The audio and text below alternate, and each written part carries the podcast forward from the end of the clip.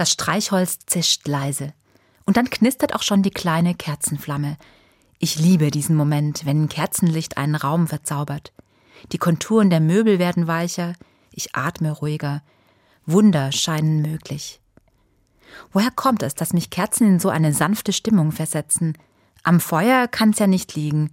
Ein Fackelumzug zum Beispiel wühlt mich eher auf. Mit einer brennenden Fackel habe ich eine Art Waffe in der Hand. Ich fühle mich stark. Ganz anders bei Kerzen.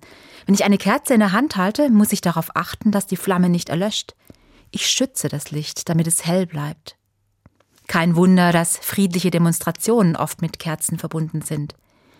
Kaum ein Symbol zeigt deutlicher, ich will Licht bringen, aber nichts in Brand stecken. Ich will Sorge tragen, aber nicht anklagen. Ich will Neues möglich machen, aber Menschen nicht verprellen. Heute zünde ich die zweite Kerze im Adventskranz an, weil ich damit die Erinnerung an die Geburt Jesu wach halte, den Lichtbringer für so viele seit 2000 Jahren. Mit der zweiten Kerze im Adventskranz erinnere ich mich heute aber auch an die Demonstrationen vor nur 34 Jahren. Mit Kerzen und Gebeten haben Menschen damals eine Mauer zu Fall gebracht. Mehr solche Wunder wünsche ich mir, gerne mitten im Advent.